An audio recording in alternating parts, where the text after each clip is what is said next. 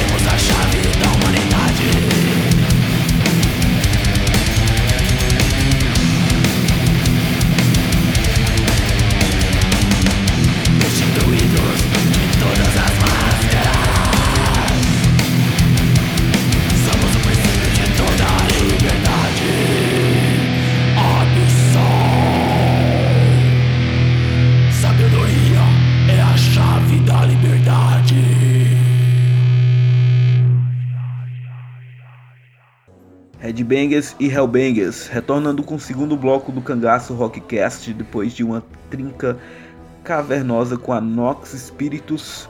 Vamos dar um prosseguimento para com o podcast. Da mesma forma que ocorreu na edição de número 2, hoje vamos disponibilizar mais uma grande entrevista realizada em parceria com a nossa colaboradora Marialva Lima, diretamente de São Paulo. Na oportunidade, a Marialva se deslocou até o ensaio da tradicional banda paulistana de dark metal Mario Croft e conversou com o baixista e back vocal Paulo Moura sobre diversos assuntos envoltos da trajetória da Morcroft dentro do underground nacional. Cangaço Rádio Rock, a Rádio Rock do Ceará. Bom, nós estamos aqui então com o Paulo Moura, do Morecroft, né, que está conversando com a gente um pouquinho aqui sobre o trabalho dele. E eu vou começar agradecendo a oportunidade, né, de poder conversar um pouquinho com você, saber mais sobre o seu trabalho. E tem novidades, né, por aí com a banda. Mas assim, eu gostaria de conversar um pouquinho, a princípio, sobre como foi para vocês uh, o ano de 2017, porque vocês uh, lançaram um DVD ao vivo, Live at the Brazilian Swam, que foi super bem recebido, tanto pelos fãs quanto pela crítica. Então eu gostaria que vocês conversassem um pouquinho é, sobre esse DVD e sobre esse ano de 2017, como foi para vocês? Bom, então, Marielva, o, o, ano de 2017 foi de bastante trabalho, né? Bastante contratempos, assim, como sempre, né? E, mas especificamente falando do At the Brazilian Swamp, é, foi o seguinte: nós não tínhamos um material novo para lançar. E o, o At the Brazilian Swamp foi um áudio extraído do show do, que nós abrimos para o Varatron em 2015. E foi um show muito emblemático para nós. Né? Tanto o show do Hot in Christ que nós fizemos e abrimos em 2006, quanto esse pro Varatron foi muito importante para a banda. E eu geralmente eu gosto de, de, de, ao vivo, desses ao vivos assim ambientais, né? Você capta o som ambiente e depois você masteriza. E eu ouvi os sons e eu achei que dava até para lançar alguma coisa nova, alguma coisa live que, se você perceber ao longo da discografia da banda, tem bastante material ao vivo, inclusive. Tem em VHS, três ao vivo. Tem uh, na Leste tem uma, uma, uma, parte que é ao vivo. E aí eu mostrei para os caras, falei assim, meu, vamos lançar ao vivo o material, enquanto não chega o CD, vamos lançar o ao vivo. E os caras aceitaram a ideia. Nós pegamos o som uh, que foi gravado pelo Alexandre Alemão. E o Dog no KW Home Studio masterizou. Eu achei bacana, mostrei para os caras, meio que propus para eles para lançar esse material até vir o CD. Ah, claro, uh, a gente vê que é um CD que, que não tem uma, uma produção, mas eu acho que para quem gosta da gente ou para quem gosta desse tipo de material, curtiu. Também sem nenhuma expectativa. Assim, não gravamos ou lançamos com uma expectativa de que fosse um álbum, nossa, ao vivo, que fosse marcar alguma coisa. Foi uma coisa até mais para nós ter um material. É, e surpreendentemente foi bacana, porque teve um retorno muito positivo para a banda, teve boas resenhas, teve uma, críticas, acho que bem é, na medida, né? As observações prós e contras foram bem legais é, não depreciaram o trabalho e, e, eu fiquei muito contente e a banda como um todo com o resultado final, assim, foi bem bacana. Ainda sobre 2017, né, nós tivemos a, a entrada do Kleber, do Empire of Souls na banda e assim, é como a entrada de um novo integrante, ainda é, colaborando em do, duas bandas, né? Como é isso conciliar essa nova formação, ensaios, shows e também como isso afeta o som da banda, isso traz experiências novas, acrescenta no trabalho de vocês. Como você vê isso? Então, é, o Nilo tocou conosco 21 anos. Então, assim, foi, foi um, uma, uma nova experiência. Por mais que nós tivéssemos passado por formações diferentes ao longo desses 25 anos, A saída do Nilo, que era um cara que estava com a gente há muitos anos, há mais de uma década, foi uma coisa que nos pegou um pouco desprevenido. Mas conversamos, eu conversei muito com, com o Bressan. E, e o Kleber é um cara que ajusta muito as ideias da gente como pessoa e também como som. Mas no primeiro plano a gente observou muito a experiência dele de palco, como o estilo como um guitarrista também, depois a gente levou em conta. E e foi um. E estamos ainda no período de adaptação. Não, não, não posso dizer para você que, que a gente está com a formação adaptada. Não estamos. Mesmo porque eu acho que nós só vamos chegar nesse ponto de uma adaptação um pouco melhor quando a gente lançar uma, uma, um novo material composto com essa formação.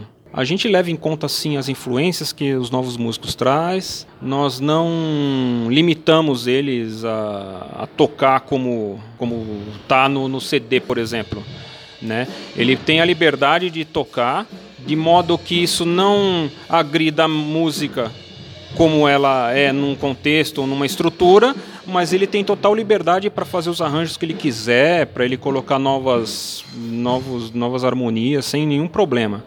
Porque também a gente, de modo geral, no consenso da banda, a gente acha que ao vivo sempre é o inédito que está sendo tocado. O que está no CD é uma coisa que está ali, a foto do momento, que foi gravado. Né? Se você erra uma nota, se você trasteja na hora que está gravando, você vai e regrava de novo e faz como você quiser, você coloca o efeito que você quiser. O ao vivo não. O ao vivo é aquela coisa que está acontecendo naquele momento e você tem que fazer.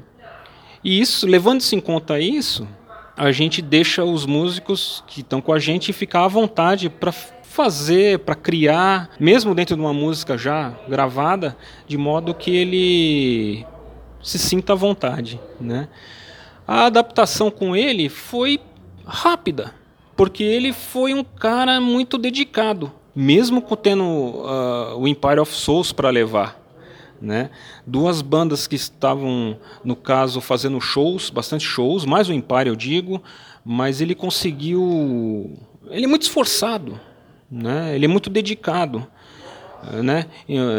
É um cara que mora na Baixada e se dispõe a vir para cá, para São Paulo, para ensaiar, para compor. Ele não chegou só para ser mais um, você percebe que ele se coloca né, nas ideias dele, ele se coloca como ele quer fazer, ele abre discussão, que é uma coisa bacana na hora de compor.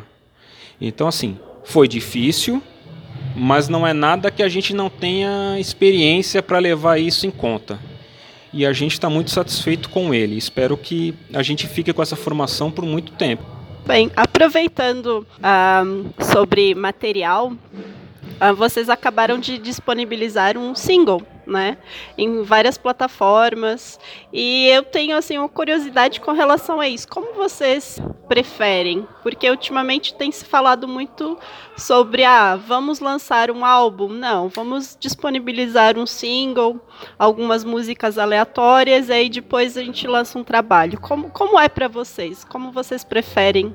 Na época que a gente lançou o single, foi em 2015, a gente tinha a pretensão de fazer o seguinte: a gente estava gravando e o single seria um, um advanced. Olha, o material está saindo, essa é uma música de trabalho. Então, foi aportar Ex Soli Surson Aquilone. Uh, não rolou muito bem a, a, o andamento das gravações, então teve muito atraso, teve falta de grana, teve perda de algum tipo de material do áudio, teve um monte de problemas e percalços nesse tempo todo que está durando um tempo enorme até o lançamento e já deu um certo chabu.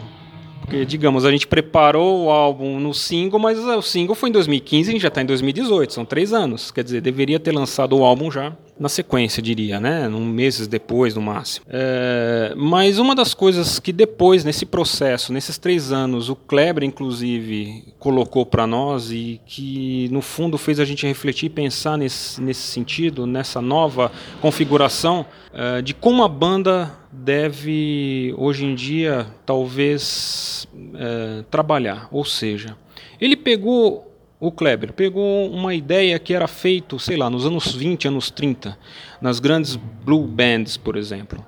Os caras não tinham grana para gravar. liga. Os caras tinham um repertório, digamos, de 20, 30 músicas que os caras tocavam e ganhavam na noite, mas tinham grana para gravar um som. Um som a cada ano, digamos. E esse som acontecia o quê? Rolava o single dos caras. E esse single os caras ainda ganhavam grana para continuar tocando e vivendo. A gente pegou essa ideia e colocou o seguinte: na dinâmica que está hoje em dia, com a internet, com as bandas uh, lançando material e não cair tanto no ostracismo. Por que no ostracismo? Porque uma banda que lança um play e ele vai ter que lançar outro play, ele vai parar os shows, vai parar tudo, vai compor novos sons, vai gravar, vai lançar, depois ele voltar ativa de shows. E hoje em dia, com essa rapidez que tem no mundo da internet, isso não está cabendo mais. Então o que acontece? A gente meio que voltou a se inspirar naquelas blue bands dos anos 20 e 30, que você vai gravando os singles, e aí no final, sei lá, de 10 anos, você tem 10 músicas que, que, dão, que concernem um álbum, por exemplo. Então é um álbum de que foram gravados, sei lá, de tal ano a tal ano. Conforme vai saindo a grana, você vai gravando. E a ideia é mais ou menos essa. Então, assim, lançar música nova, a gente lançou, compôs, tá boa, ela tá madura, vamos lançar, seja um clipe, seja um single, seja físico ou seja numa plataforma digital, não importa. O importante é que a banda esteja apresentando para o público que curte a banda materiais novos para o público ouvir, curtir, comentar, criticar, enfim. Então a ideia é essa. Tudo bem. E um, vocês têm outra novidade não sei exatamente a data, estamos esperando aí ansiosos, mas uh, vocês pretendem lançar um novo álbum e com uh, músicas em latim. Aí eu gostaria que você contasse pra gente um pouco desse processo, dessa ambição, né, do Morecroft. É, é, se você pegar de 96 para frente, você pode constatar que geralmente os, os materiais que nós lançamos, eles já vêm com título em latim. Então você pega ali Cientia Mortos, você pega a segunda demo Peragerium et Sementerrae Bedita e latim também. Depois veio o Aleste, que não é latim. Depois vem eh, o Apeiron, Trinitas Primitia e Opus, em latim. A gente sempre estava flertando com línguas mortas. Por um dos motivos é o fascínio que as línguas mortas me eu particularmente tenho, e aí eu falo por mim porque geralmente eu faço as letras, não que isso seja uma regra, tá? Qualquer, quaisquer um de nós podemos escrever as letras se quiser, não dá problema nenhum. Mas como isso exerce uma, um fascínio comigo, e como, e, como o latim ele dá uma roupagem dentro da temática da banda, que é uma temática que busca um prisma obscuro, um prisma místico, uma coisa. Uh, é, é, é, o existencialismo que também compõe uma parte mística, mágica, nesse sentido. E o latim ele corrobora, ele dá a atmosfera que a gente de repente queria para esse material. Então foi assim que foi composta as letras. Foi um desafio tipo, tentei estudar o latim, tentei errar o menos possível, mas sem me apegar também aos erros que eventualmente tem na, nas letras em latim, porque é como se fosse uma, uma coisa meio bárbara, né? Bárbaro é, é gago, né? Na, no sentido literal, né? Então a gente é meio gago, assim, na, na, no latim, mas que passe essa, essa atmosfera, essa, esse desejo, esse, essa roupagem. O CD vai sair esse ano. Né? Ele ele está sendo gravado desde 2012 ou 2013, não me lembro bem, faz muito tempo. Já era para ter saído em outras oportunidades, mas não aconteceu por muitos contratempos mesmo contratempos da própria saída do Nilo, contratempos de que uh, o Nilo, que estava, na verdade, mixando e gravando, e ele saiu da banda, ele teve problemas em casa, com a família, com o trampo e tudo mais. Isso atrasou demais. A gente não podia exigir dele algo que ele não podia dar. A gente não tinha grana também para pegar esses sons e mandar para um estúdio para fazer. Então, tudo isso fez com que o trabalho atrasasse tanto. Mas agora vai sair eu acabei assumindo a, a, a, produção. Não sou nenhum produtor, não sou nenhum. nem manjo tanto de nada. mas definitivamente esse material vai sair. Ele já tá, ele já é um material entre aspas defasado, porque ele está saindo com o Nilo, inclusive na guitarra. E é uma coisa que a gente não queria, porque a gente queria uma coisa mais atual ainda, mas é um material que ao mesmo tempo também estava preso na garganta, ele precisa sair. Então ele já está em vias de. Uh, já estamos assim na fase de terminar, vai sair pela Enes Productions. A capa já está pronta, todo o encarte. Os sons já estão praticamente prontos, faltam assim detalhes de, de, mixagem e masterização. Eu acho que, sei lá, nós estamos em junho. Uh, em julho eu devo estar tá entregando a master já para Enes para para mandar prensar e aí sim a gente fazer um, um, um, show de lançamento. Este ano é um ano que a gente completa 25 anos de banda e a gente gostaria que talvez todo esse esse essa epopeia toda que a gente teve desde a gravação até mudanças de formação e tudo mais, ele fique seja agudo num show de lançamento e que também comemore os 25 anos da banda. E para finalizar, gostaria de agradecer a oportunidade né, de estar aqui no ensaio do Moorcroft. E assim, é, se você pudesse deixar uma mensagem aí para o pessoal que curte uh, música extrema no Brasil, o que, que você poderia dizer para o pessoal aí? Bom, muito obrigado, Marialva, por você ter vindo até aqui no estúdio. A gente está ensaiando hoje vir é, entrevistar, conversar com a gente. Né? É, obrigado ao Cris, né, da Cangaço, que está dando uma força tremenda para a gente também, para o Daniel da Erenis Production, que vai lançar a gente. É, eu convido a todos que ouçam o material, critiquem, curtam a página, vejam o histórico da banda ali na página, tem fotos de mais de 20 anos, quem que é legal de ver, a gente molecão ali tocando tem material antigo que está sendo relançado para que, aqueles que querem conhecer a gente lá no, no, no, meados de, dos anos 90.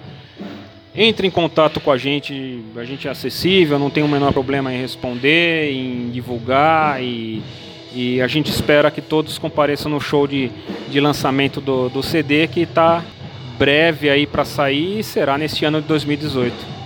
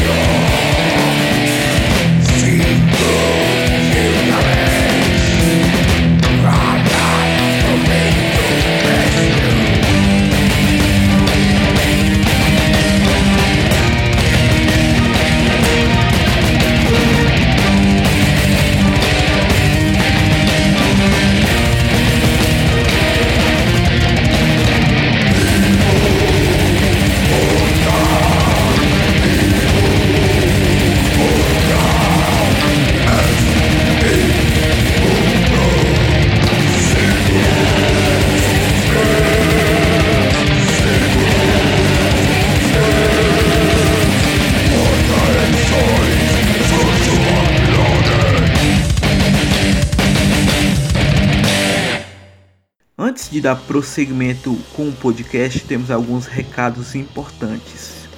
O primeiro deles é: o Cangaço Rockcast se encontra disponível nas principais plataformas digitais de streaming do mundo, tais como Spotify, Deezer e entre outros. Segundo, bandas interessadas em divulgar seus materiais entrem em contato conosco através do Facebook ou Instagram. E dando um prosseguimento, acabamos de ouvir a entrevista concedida pelo grande amigo Paulo Moura e também ouvimos alguns sons com o Mario Croft. É, agradecemos imensamente a Maria Alva Lima por mais uma grande colaboração e ao amigo Paulo Moura pela disponibilidade e amizade. E agora é hora de novidade, Redbangers, com a apresentação de um material fantástico que recebemos do nosso amigo e parceiro Eric Rosini da Resistência Underground de Caruaru. É, estamos falando do split Prelúdio de uma Nova Era que traz duas grandes hordas do interior pernambucano, Ímpios e o Lord Baal, do mais puro metal negro, e vai rolar na íntegra com a horda Ímpios, as músicas Nas Entranhas da Escuridão e a auto-intitulada Ímpios. E já com a Lord Ball teremos expostas as faixas Sucubus e Incubus. E vamos fechar essa sequência monstruosa com Hecate, Cangaço Rádio Rock, a Rádio Rock do Ceará.